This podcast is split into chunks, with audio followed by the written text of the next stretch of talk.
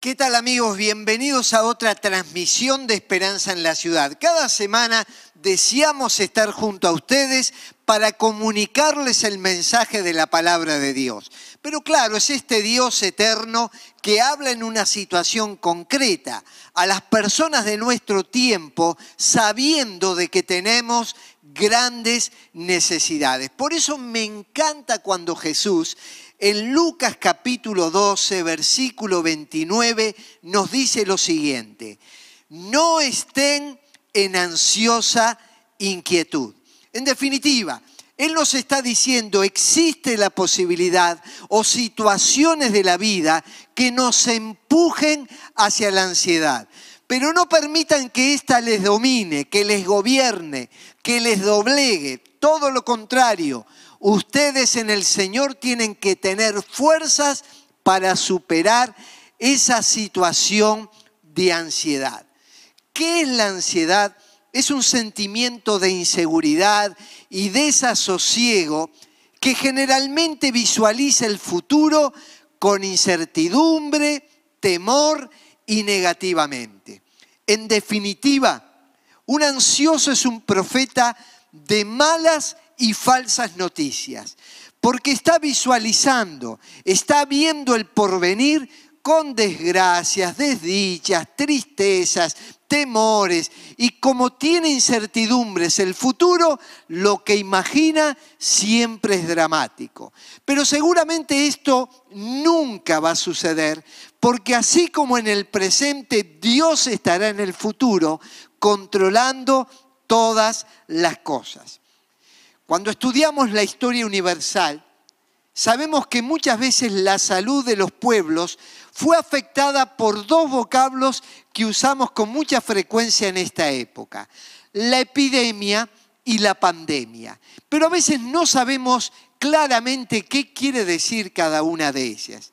La epidemia es una enfermedad que afecta a un número de individuos superior al esperado y generalmente está en una región de la población durante un tiempo determinado. Yo recuerdo, hace poco había un titular en el diario que decía, Uruguay padece una pandemia de depresión, hablando de la enorme cantidad de personas que la están transitando.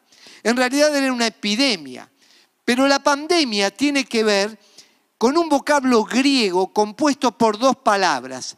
Pan, que quiere decir todo, por ejemplo, panteísta, todo es Dios, y también demos, de donde viene democracia, el pueblo. La pandemia es todo el pueblo, todo el universo, toda la gente.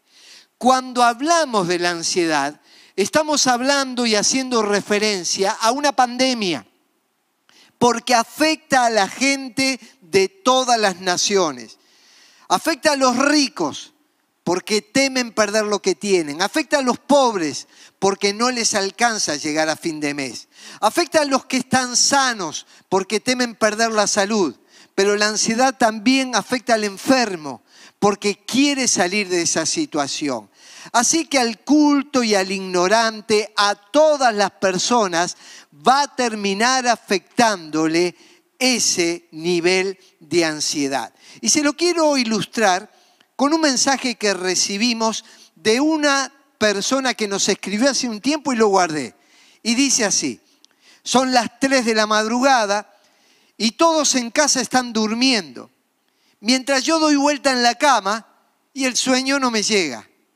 Pienso en episodios del pasado que me duelen, temores de lo que me puede suceder en el futuro con la salud, con la familia y con el trabajo. En el silencio de la noche escucho a mi cónyuge respirar y no quiero moverme para no molestarlo. Al no descansar bien, me cuesta levantarme y tengo una jornada donde aparece la falta de concentración y la irritabilidad. Si va al médico, el médico va a notar también otras señales externas. Se come las uñas, mueve la pierna insistentemente sin sentido, es verborrágico, no permite que termines de hablar cuando ya se está anticipando a lo que estás diciendo. esa persona va a ser diagnosticada con ansiedad.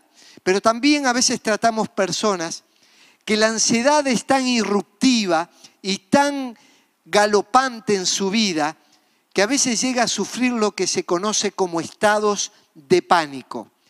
Esas situaciones generan hasta el temor a la muerte y la persona que lo atraviesa realmente sufre mucho. Es de manera inesperado, cuando menos lo puede imaginar, aparece este estado en su alma que le produce una aceleración interior que le descompensa. Pero quiero decirle que usted no es muy original y yo tampoco. Todos vamos a tener un mayor o menor grado de ansiedad. Y así lo vivió también Asaf quien en el Salmo 77 nos dice lo siguiente. Cuando estoy angustiado, recurro al Señor. Sin cesar elevo mis manos por las noches. No me dejas conciliar el sueño. Tan turbado estoy que ni hablar puedo. Me pongo a pensar en los tiempos de antaño, de los años ya idos, y mi corazón reflexiona por las noches mi espíritu medita e inquiere. Miren lo que decía este gran siervo de Dios, director del culto público, que componía canciones para que se cantara en medio del pueblo de Israel. Cuando estoy angustiado, y ahí aparece la angustia, levanto mis manos al cielo. Y de noche no podía pegar los ojos, tremendo, había perdido el sueño. Y eso luego le afectaba en su desempeño diurno. En el flujo y reflujo de sus pensamientos no tenía paz. La ansiedad había ganado su corazón. Por eso lo que tenemos que hacer ante estas situaciones que a todos nos van a pasar, hacer profilaxis, es decir, medicina preventiva, tomar las medidas adecuadas para que esto no nos supere. Por eso vamos a pensar en lo que nos enseña Jesús. Hace un tiempo yo estaba hablando con una persona y me decía, muchas cosas de ayer me ponen ansiosos y por eso necesito un ansiolítico para hoy. Y yo le dije, no, es exactamente al revés el ansiolítico de ayer es lo que vos necesitas para tus problemas de hoy. Y aunque el médico le hubiera dicho a Saf, Señor, usted necesita un ansiolítico, y aunque esta persona que se entrevistó conmigo quería recurrir a un ansiolítico nuevo, al de hoy, yo quiero traerles el ansiolítico de ayer para tratar nuestros problemas de hoy.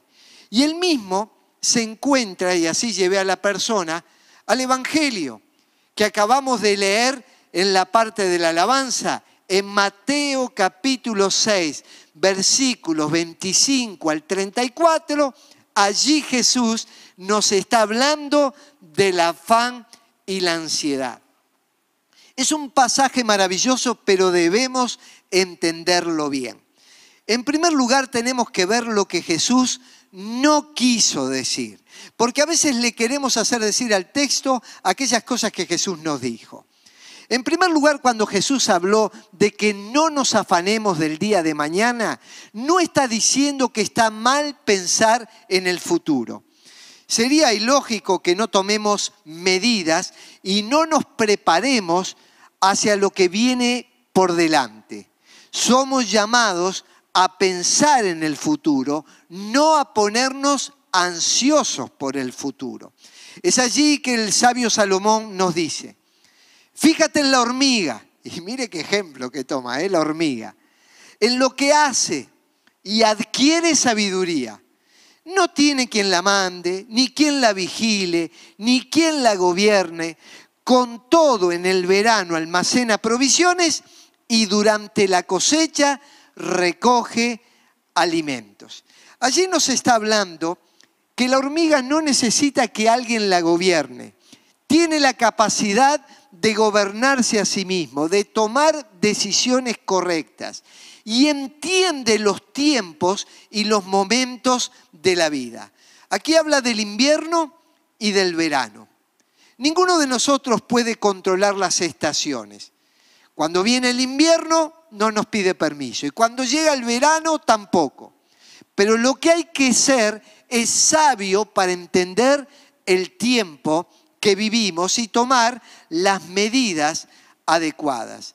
En este caso nos dice que la hormiga en el verano prepara el alimento porque sabe que en el invierno no va a poder recogerlo. Y hacia eso se dirige Jesús. No es que está mal pensar en el futuro, no te pongas ansioso por el futuro. Yo no sé cuándo usted va a escuchar este mensaje, si lo está escuchando hoy mismo, o dentro de unos meses, pero mientras lo estoy predicando, estamos en invierno, hay frío. Y en invierno usamos determinadas ropas de abrigo que no usamos en el verano. En el verano usamos ropas más livianas.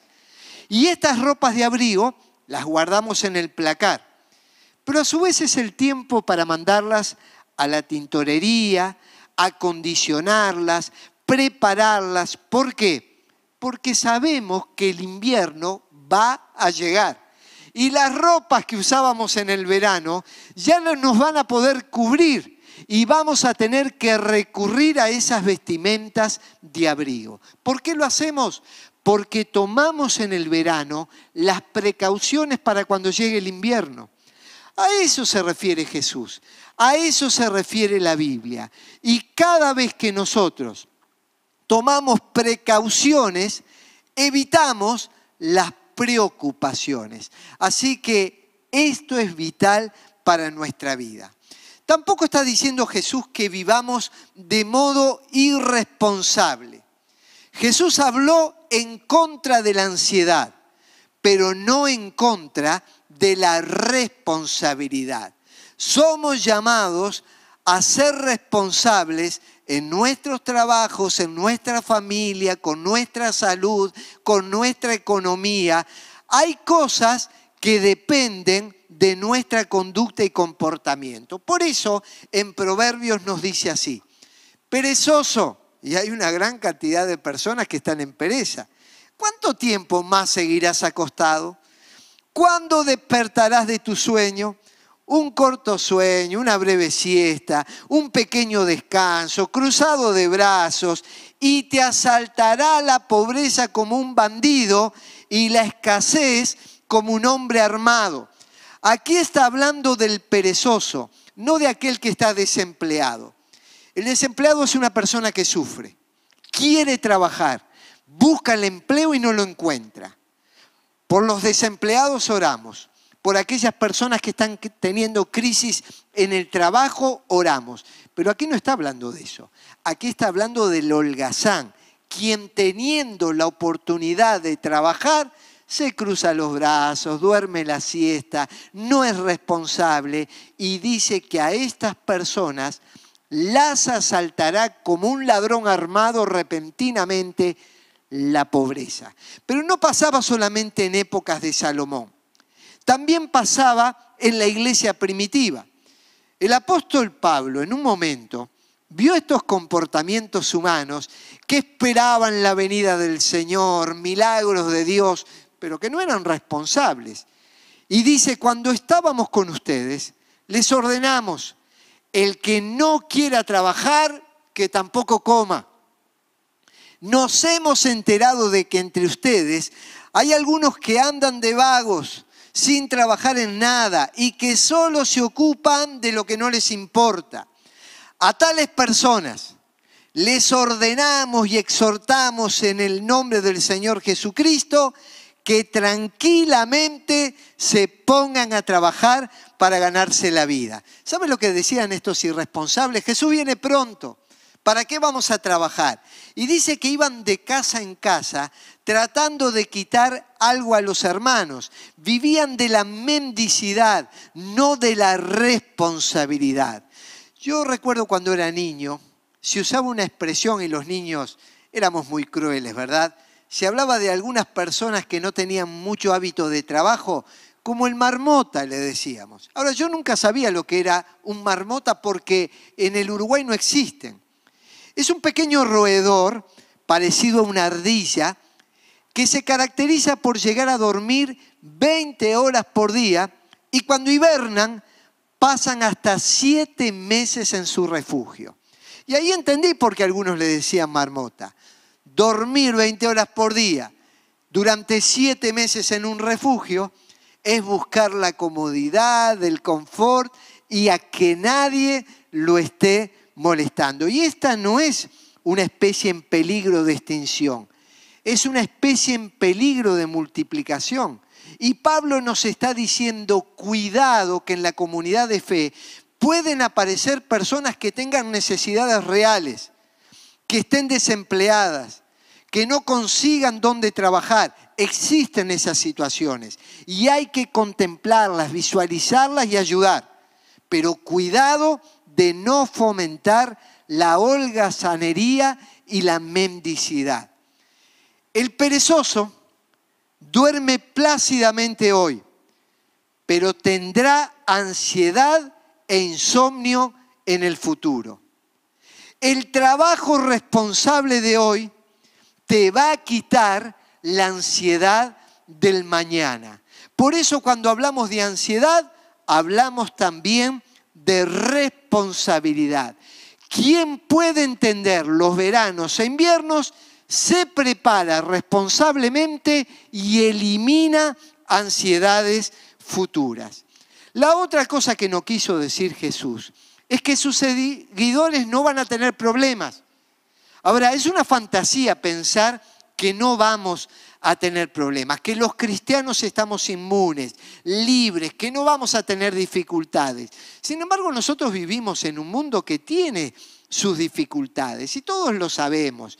Las tuvimos ayer, las tenemos hoy y le quiero decir algo, vamos a tener dificultades mañana, pero le vamos a ganar por goleada como si fuera un partido de fútbol. En el nombre del Señor esas dificultades no nos pueden vencer, pero debemos entender que forman parte de la existencia humana. Jesús le habló a sus discípulos, y nosotros somos sus discípulos, con estas palabras. Dios hace salir su sol sobre los malos y sobre los buenos. Y hace llover sobre los justos y sobre los injustos. Cuando hay periodos de inundación o de sequía, le viene lo mismo a los malos y a los buenos. Cuando hay recesión económica o abundancia, es lo mismo a los justos o a los injustos. Las pandemias y las epidemias también afectan a creyentes y ateos. En definitiva, sus seguidores van a tener problemas, pero no se pongan ansiosos por ellos. Y les da una seguridad. Yo les he dicho estas cosas para que en mí hallen paz. En este mundo afrontarán aflicciones, pero anímense. Yo he vencido al mundo. Es allí que les decía recién, les ganó por goleada. Va a haber dificultades, pero este mundo va a ser vencido. Es como una pulseada. El Señor sabe que es vencedor. Y nos hace vencedores porque la Biblia dice, en Cristo somos más que vencedores. Y la palabra griega es hipervencedores. Somos los más grandes de todos los vencedores. En el podio vamos a estar entre los primeros. ¿Por qué? porque el vencedor es Jesucristo, nuestro capitán, y va con nosotros. Lo que Jesús sí realmente dijo, esto es lo que no quiso decir. Jesús dijo, no se afanen por el día de mañana. En la versión Dios habla hoy dice, no se preocupen. Y usted permítame separar esta palabra. Preocuparse se divide en dos vocablos anticiparse en la ocupación, preocuparse, no dice no ocuparse, sino preocuparse, adelantarse en el pensamiento, adelantarse a los hechos, temer al futuro, temor a lo que vendrá. Ocúpense, pero no se preocupen. Y como somos una unidad psicosocial, la ansiedad permanente, y la preocupación excesiva va a traer tres cosas. La primera de ellas afecta nuestra tranquilidad interior. Cuando estamos preocupados no estamos en paz. Y Jesús dijo, mi paz les dejo, mi paz les doy. Y mi paz no es como la que este mundo da. Jesús dice, vengan a mí todos los que están trabajados y cargados y yo les voy a dar descanso. Así que cuando la ansiedad nos gana, en lugar de tener paz, estamos en esa ansiosa inquietud. En segundo lugar, la ansiedad termina aterrizando en el físico. Todos sabemos que muchas enfermedades son producto de ese estado nervioso, de esa ansiedad desde una simple picazón hasta problemas cardíacos nos puede producir. Por eso la ansiedad afecta también nuestro organismo. Y la ansiedad genera problemas con los vínculos.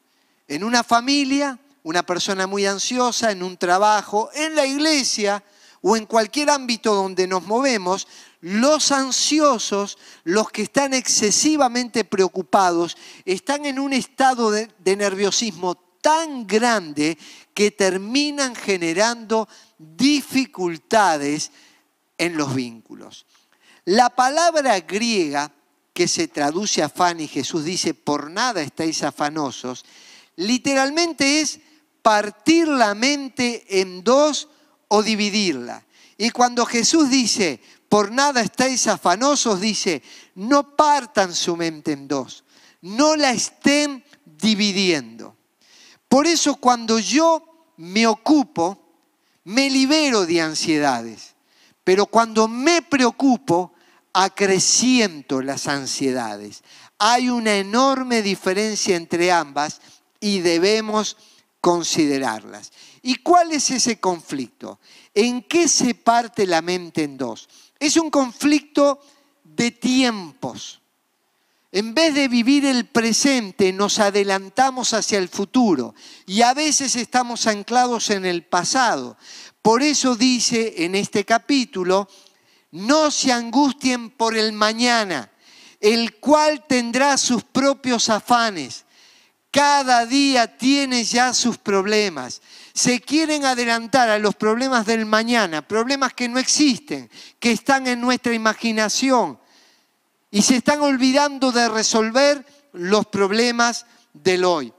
En la antigüedad hubo un predicador llamado Charles Spurgeon, muy conocido por sus mensajes vibrantes.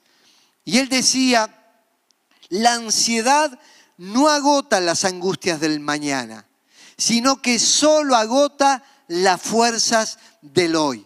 Y eso es lo que nos pasa. Cuando nos ponemos ansiosos, nada vamos a solucionar del mañana, todo, todo lo contrario, nos vamos a debilitar en el hoy, no vamos a pensar bien, no vamos a razonar bien, porque estamos fuera de tiempo. Me encanta cómo lo expresa el salmista. Este es el día que hizo el Señor, este es el día nos gozaremos y alegraremos en Él. Hace un inventario en este día de todas las cosas que tenés para gozarte.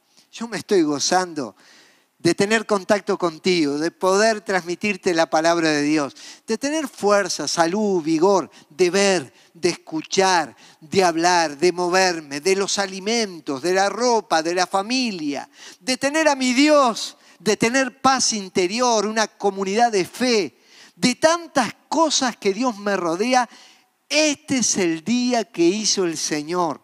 Lo gozo, me alegro en Él, porque Dios está en mi vida, Dios está conmigo y Dios está contigo. No te olvides de ninguno de sus beneficios. Bendice, alma mía, al Señor. No te vayas de tiempo hacia un mañana incierto. Disfruta de estas cosas de hoy. También hay un conflicto de búsqueda, porque dice, no se preocupen diciendo, ¿qué comeremos? ¿Qué beberemos? ¿Con qué nos vestiremos? Porque los paganos andan tras todas estas cosas. El Padre Celestial sabe que ustedes las necesitan. Jesús no minimiza las cosas materiales. No dice que no es necesario el pan la ropa, pagar el alquiler, pagar las cuentas. tener los recursos para mandar a estudiar los hijos. Jesús no dice que esas cosas de la vida no son importantes. Lo que nos está diciendo, tengan cuidado, que en la búsqueda de solucionar esas cosas, olviden mi reino, mi presencia. ¿Cuántas personas he visto que a través del tiempo, en lugar de afirmarse en la fe, Detrás de todas estas cosas se han debilitado, han abandonado la comunión de la iglesia, han abandonado la lectura bíblica, la oración, no gozan la presencia de Dios. En definitiva, buscando las cosas de este mundo, en muchos de los casos perdieron de vista a Dios. Y lo más triste, ni siquiera encontraron las cosas de este mundo. Mire, yo he visto a muchas personas y en esta semana partió a la presencia del Señor mi suegro. Y yo he visto el hogar de mis suegros. Ambos tenían profesiones que las pusieron al servicio de Dios. Fueron generosos con la obra de Dios. Y mientras cumplían sus responsabilidades y tareas, buscaban el reino de Dios, servían a Dios, no faltaban a un culto, estaban presentes tres reuniones por domingo, salían a predicar al aire libre, entraron en contacto con misiones para traer carpas y evangelizar el país. En definitiva, mientras trataban de solucionar los problemas de la vida, no olvidaron el reino de Dios y su justicia. Y Jesús prometió así, en estas búsquedas, busquen primeramente el reino de Dios y su justicia. Eso es lo primero que hay que buscar. Y dice, y todas las demás cosas que son necesarias para vivir, les van a venir por añadidura. Y así como puse el ejemplo de mis suegros, también he visto a muchos que corriendo detrás de las cosas de la vida, perdieron de vista a Dios y no tuvieron ni a Dios ni a las cosas de la vida. ¿Sabe lo que nos está comunicando Jesús rápidamente y brevemente?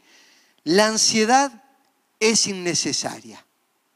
Dice, fíjense las aves del campo, las aves del cielo. No siembran, ni cosechan, ni almacenan en graneros, sin embargo el Padre las alimenta. Es decir, no tienen cuentas bancarias abultadas, pero nunca le falta el alimento. Miren en el reino vegetal. Dice, Observen cómo crecen los lirios del campo. ¿Y ustedes por qué se preocupan por la ropa? No trabajan los lirios, ni hilan. Sin embargo, les digo que ni siquiera Salomón, con todo su esplendor, se vestía como uno de ellos. Entonces, es innecesario. La ansiedad no es fructífera. Una vez estaba hablando con una persona y dice, fui al médico. Y me dijo, me parece que usted tiene un cuadro de angustia está pasado de rosca, una expresión muy común para algunas personas, pasados de rosca.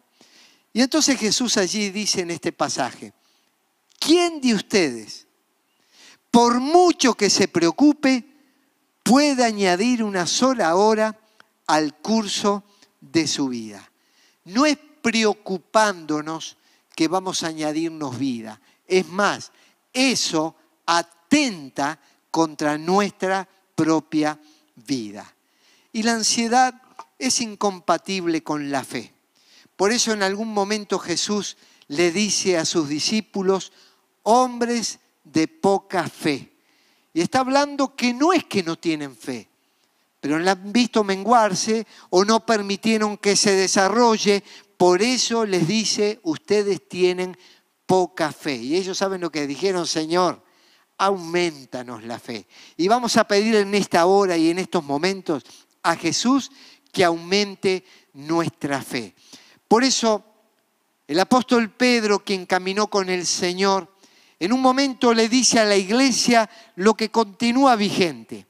Depositen en Él toda ansiedad, porque Él cuida de ustedes. Está diciendo, Jesús es aquel que puede cargar con nuestras ansiedades y va a cuidar nuestras vidas. Les quiero mencionar dos textos de la palabra de Dios.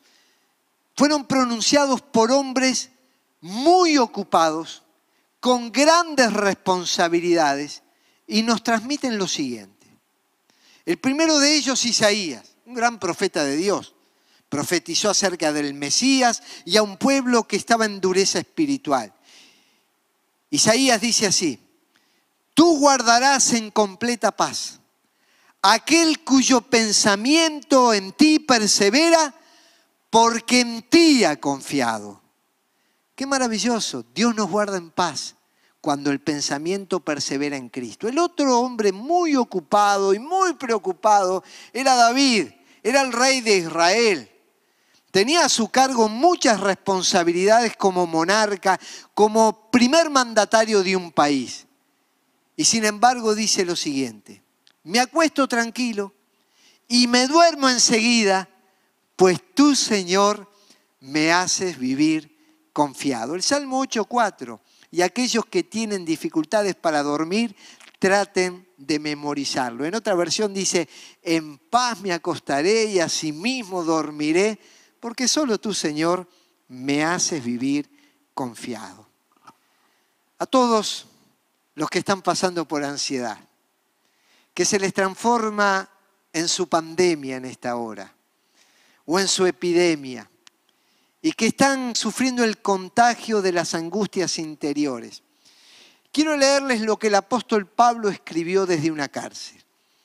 Alégrense siempre en el Señor, insisto, alégrense, que su amabilidad sea evidente a todos. No se inquieten por nada, más bien en toda ocasión, con oración y ruego, presenten sus peticiones a Dios y denle gracias. Y la paz de Dios, que sobrepasa todo entendimiento, guardará vuestros corazones y vuestros pensamientos en Cristo Jesús. ¿Se acuerdan el texto inicial? No estén en ansiosa inquietud. Vayamos hacia Cristo, Él nos invita, vengan a mí. Y si abatido y dolido y cansado estás, Cristo te llama. Tráele tus cargas, tráele tus pecados, tráele tus luchas, tus miedos, tus pánicos, tus incertidumbres y permití que Él te llene con paz, con esperanza, con dominio propio, con pensamientos positivos, con esperanza de verle no solo en el presente, sino también en el futuro. Es el Dios para el ahora y es el Dios para la eternidad.